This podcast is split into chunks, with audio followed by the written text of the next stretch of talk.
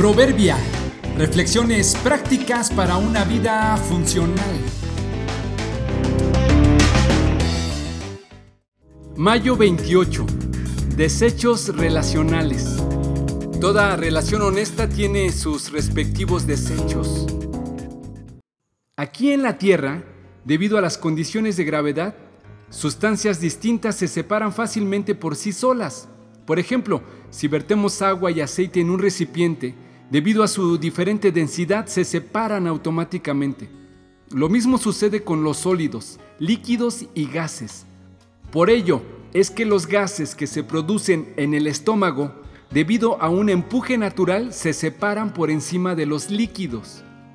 Pero en el espacio, el ambiente de ingravidez hace imposible que se dé esa separación a la que estamos tan acostumbrados. En ausencia de ese empuje, Solo existe tensión superficial, haciendo de esta manera imposible que los astronautas puedan eructar. En todo proceso natural biológico, en todo proceso de preparación o transformación, siempre hay un procedimiento para eliminar los desechos producidos en ese proceso. Ese es el caso de un eructo y de los otros desechos que producimos como resultado de la digestión. Lo mismo sucede con la basura que generamos cuando preparamos un banquete o cuando se construye una casa. Deberíamos considerar que de forma similar sucede entre nosotros con las relaciones sociales.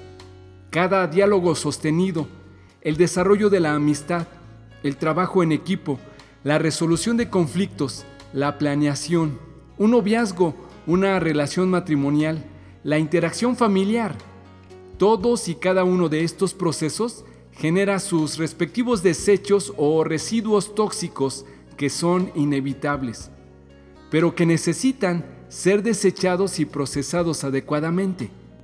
En esto hay que poner atención y empeño, porque no se da de manera mágica o automática, sino que debemos esforzarnos por comprender que sea deliberadamente o no, en todas estas dinámicas es probable que haya desacuerdos, palabras de más, exageraciones e incomodidades que no las podemos evitar del todo.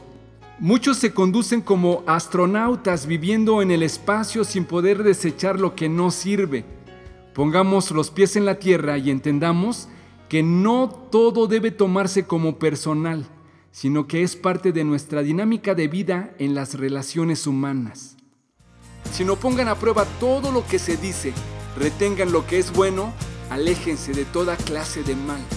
Primera a los tesalonicenses 5, 21 y 22.